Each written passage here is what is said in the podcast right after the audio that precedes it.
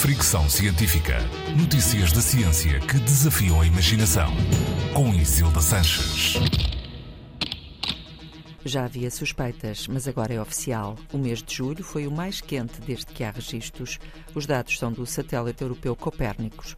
A temperatura média registada foi de 16 graus centígrados, um terço mais alto do que o recorde anterior, registado em 2019, e quase um grau acima da temperatura média registada entre 1991 e 2020. Os cientistas notam que normalmente estes recordes são batidos por margens mínimas, mas este ano a diferença é mais significativa do que habitualmente. Os oceanos também bateram recordes.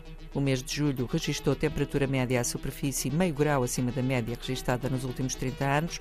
Os cientistas consideram que estes recordes têm consequências desastrosas para as pessoas e para o planeta e que no futuro serão mais frequentes e extremos.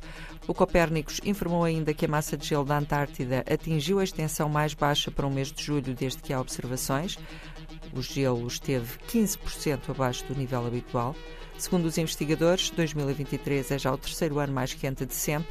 Em julho, a temperatura média global foi de 1,5 grau e meio acima dos níveis da era pré-industrial, atingindo-se assim o limite estabelecido em 2015 no Acordo de Paris.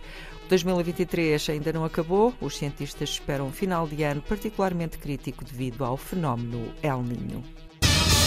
Fricção científica.